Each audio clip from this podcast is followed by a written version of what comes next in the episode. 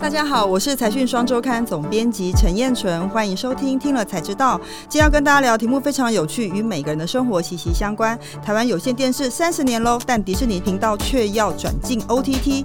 那今天会分两个部分来跟大家聊一下。第一部分是富邦集团蔡明忠布局二十年，成为坐拥两千万客户的汇流王国。第二部分是如何不死守笨水管。蔡明忠喊话，台湾大要从防御型的存股变成成长股。想知道的听众跟观众朋友们，请记得听到跟看到最后。今天的来宾是财讯双周刊的资深记者杨玉斐，欢迎玉斐。总编好，财讯的听众、观众大家好。好，在节目开始之前，跟大家分享一个好消息：财讯周年庆正在热卖中，数量有限，请赶快来订购。最近最热的话题莫过于迪士尼频道要撤出的台湾有线电视市场，包括连我本人都觉得非常扼腕，因为我很喜欢看他们家频道。好，那所以这件事情一定会对有线电视市场带来很大的冲击。那其实富邦集团也是有线电视市场的大咖哈，它的这个台固加凯擘是台湾最大的这个有线电视系统商，那它会受冲击吗？还是说它其实另有盘算呢？富邦集团在这一波迪士尼退出有线电视频道，反而有可能是隐形的赢家。哦，真的吗？我们可以发现，二零二一年的时候，台湾大就成为 Disney Plus 的独家电信商。意思是说，呃，我可以在台湾大的手机上面看到 Disney Plus 的内容。嗯，是这样吗？他在二零一一年的时候就已经提前布局这件事情哦。对，你看二零二一年那时候提前布局，两年后结果迪士尼说要下架嘛，那明年可能又有新一波的剪线潮。对，台湾有线电视其实这次我们有统计嘛，整个有线电视到今年发展刚好进入三十年，那已经连续二十一季。是在一直往下走，而且这个整个台湾的市占率恐怕要跌破五成，它其实是一个蛮大的警讯哎。所以富邦集团有点好像有点此消彼长的意思吗？就是说，今天有线电视它或许面临到减线潮，可是它好像很快就过渡到这个数位内容上面，在电信上面它又做了一些补强，是不是？其实我们可以发现，富邦集团它的所有的布局都有一些脉络。然后可以看它慢慢建立所谓的汇流王国。我们可以看到，其实一九九七年他先投资太平洋电信，那时候的品牌就叫台湾大。一开始因为大家都非常跃跃欲试，想要抢台湾的电信市场，可是中间实在太多起伏了。那最后就是富邦很坚持，一直投资，然后加码到二十八，成为大股东。二零零三年终于正式。主导了台湾大，而且他最近又并了台湾之星。其实我们可以看到他一路的一些投资，包括电信，然后他自己有购物台。二零零四年成立了富邦美，对富邦美，那当然现在是变成就是台湾最大的电商。然后他接下来，比如说台湾固网，他开始朝固网、宽频这些有线电视，慢慢的一步一步。开始在布局海波的部分，当然就是因为党政军条款的一些 issue 的关系，他们是以个人的家族的名义去投资。当时其实新闻也很大，算是当时蛮大的一个并购案。对，所以整个富邦集团不论是用个人或公司名义，他在呃这个有线电视第一大，嗯，电信即将变成第二大，即将变成第二大。好，然后再来就是呃电商第一大。第一大，所以它等于是三个重要的渠道，最贴近消费者的部分，都是拿到这个名列前茅的地位。嗯，代表说它其实的确跟人民的生活是非常非常贴近的。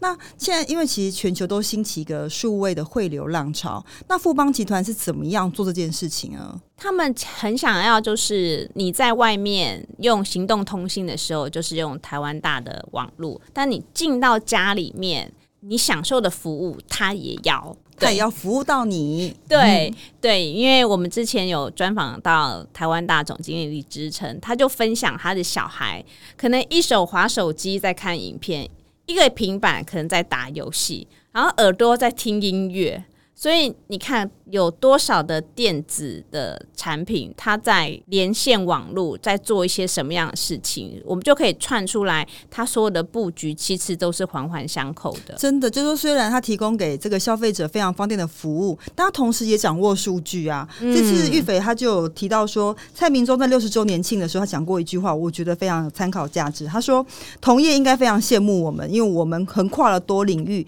拥有庞大的资源。现在是数数据变黄金的时代，我们可可以说是坐拥金库。所以富邦集团透过各种跟消费者接触的这个机会，它收集了大量消费者的这个消费习惯，所以它可以把它变成各种呃有价值的讯息，甚至为他的服务做一些价值。所以他这个怎么样把这些资源串起来啊？台湾大宇 Momo 正在推一个那个 Mobi 多的生态圈，它是一个专案。那只要是台湾大的用户啊，如果我想要续约，那你续约的时候，以前不是都会送东西吗？比如说可能有电锅啊、吸尘器啊，但是现在用户会觉得，嗯，我们家里都有了，我不想换那五个要干嘛 之类的。对，如果是用 Momo 币回馈呢？直接折抵现金的概念对，直接折抵现金概念。那我甚至可以把 Momo 币拿去就是购物平台使用。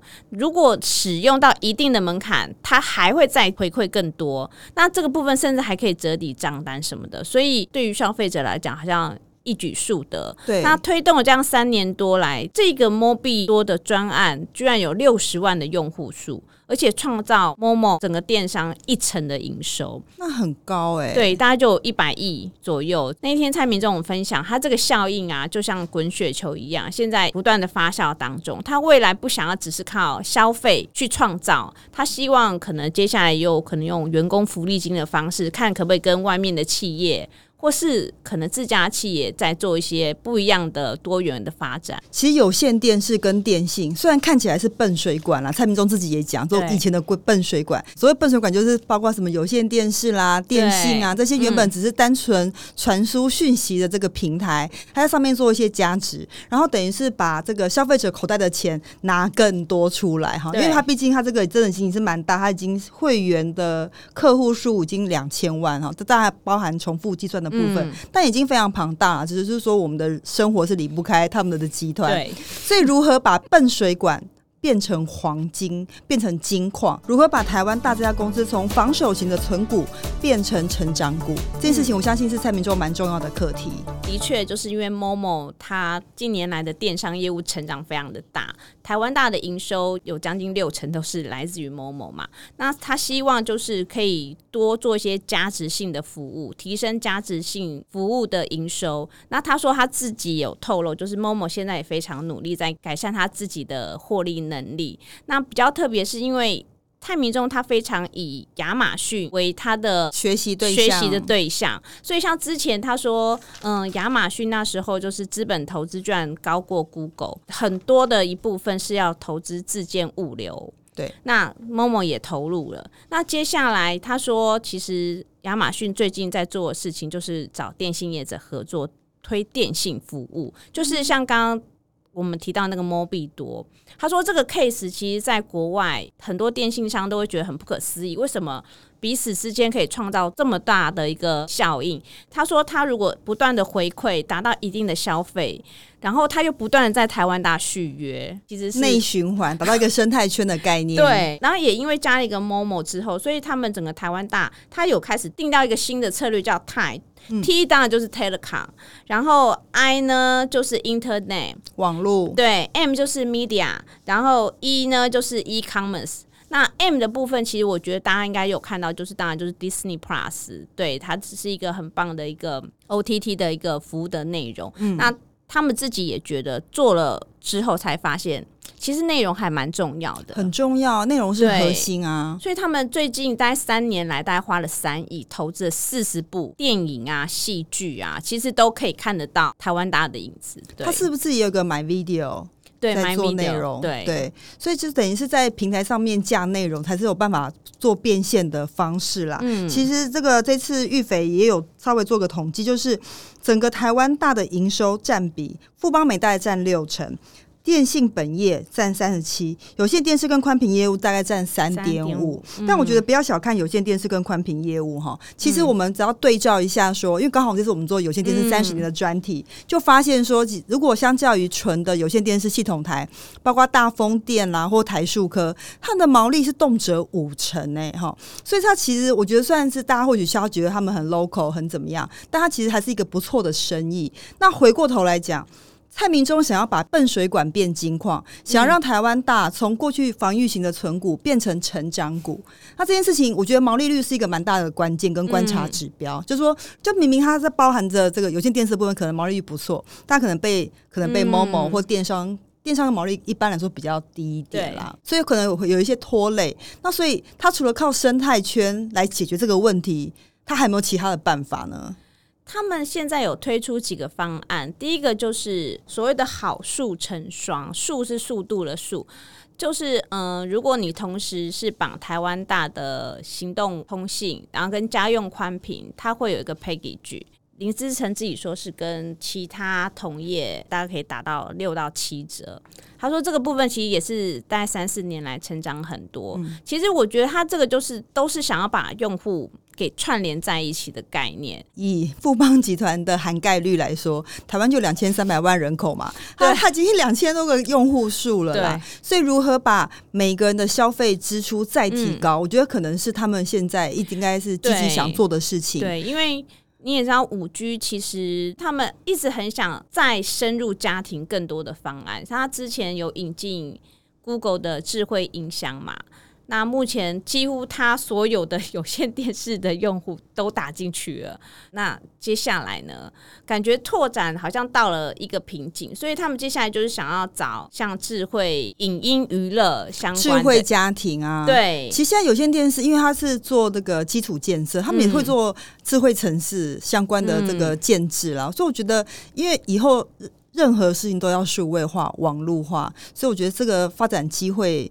应该还是蛮值得期待的。对，不过我觉得刚刚讲到，就是说毛利率我们会拿来跟这个有线电视做比较，但获利就拿来跟中华电信做比较了嘛，对不对？这个部分他怎么看呢？因为我有参加台湾大的股东会嘛，那股东真的也很关心，他一直希望可以多配一点啊，那 EPS 什么时候可以提高啊？他是说真的，现在现阶段真的是很大的挑战。然后他有几个业务，他是觉得他们家做的比较不好，就是当然就是宽屏，因为宽屏以前中华电信是独霸的嘛，那他觉得宽屏他们还是有很大的成长空间，尤其因为现在每个人使用的。Device 越来越多，然后尤其如果你要观看四 K 的话，你家用宽屏的那个频宽一定要够。所以他们说，之前疫情之前大家可能是零，大家家里都没网络。疫情之后，诶，到一了，那现在是一要到二，就是变说你可能原本家里可能只有一百 m 的频宽，接下来因为太多人都要用了。要顺畅的话，就是要再往再加平宽。对这个部分，他们也也会积极的去布局，因为这个部分他们觉得未来一定有需求，一定要有的。要打游戏，现在也要快，现在连 AI 运算都要快，平宽不够怎么来得及呢？对。然后另外一个业务，他也觉得他们自己走的比较慢，就是所谓的那个网络资料中心，觉得是一个生意，是一个不错的生意，但是毕竟因为资料中心它有一些耗能的问题。他们还在评估啦，所以这两个部分就是看他们接下来有什么比较积极的策略，再去做布局。对，我们就拭目以待。事实上，这一期的财讯六八八期杂志里面，我们做了有线电视三十年的发展。那我觉得，这市场经过整并哈，其实现在已经变成五大巨头在相对的这个寡占市场了。但他们其实其实大家已经不要再用传统的有线电视来看这个产业。我觉得现在在数汇汇流的这个趋势下面，有线电视已经不只是有线电视，我觉得它非常值得各位听众跟读者慢慢来重新来理解这个产业。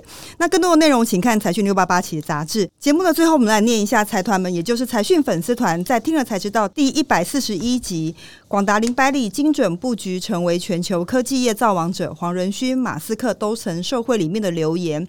他有有一位呃林柔君哈，他说听了才知道这个节目很棒，谢谢你的支持，我们会呃不断的精进，有什么建议请请给我们。好，在接下来这个三六位咖啡馆，请玉北 念一下，他前面都省略了，他直接说哇。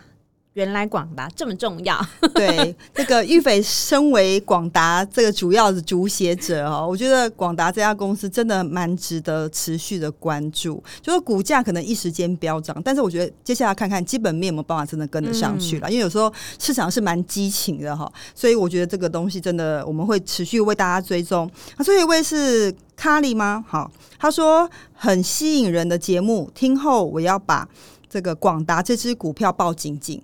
嗯嗯，其实就我所知，我非常多的朋友在之前。把广达变成一个存股的标的，他就说存广达不 sexy，可是很安全、很稳健。对，但当然最近又飙上来，不知道他们怎么处理啦。但是我觉得，总之，呃，还是回到我们的财讯的核心，就是投资一家企业是投资这家公司的老板。所以我觉得，如何理解这家公司的老板的个性，然后反映在企业经营上，我觉得一步一脚印还是比较值得被关注的。好，今天非常感谢大家的收听，也感谢玉斐的分享。YT 的观众，请别忘了帮我们音乐、按赞以及分享，也欢迎多看我们其他影片。Podcast 的听众欢迎留言给我们，也欢迎给我们五颗星。听了才知道，我们下次再见，拜拜。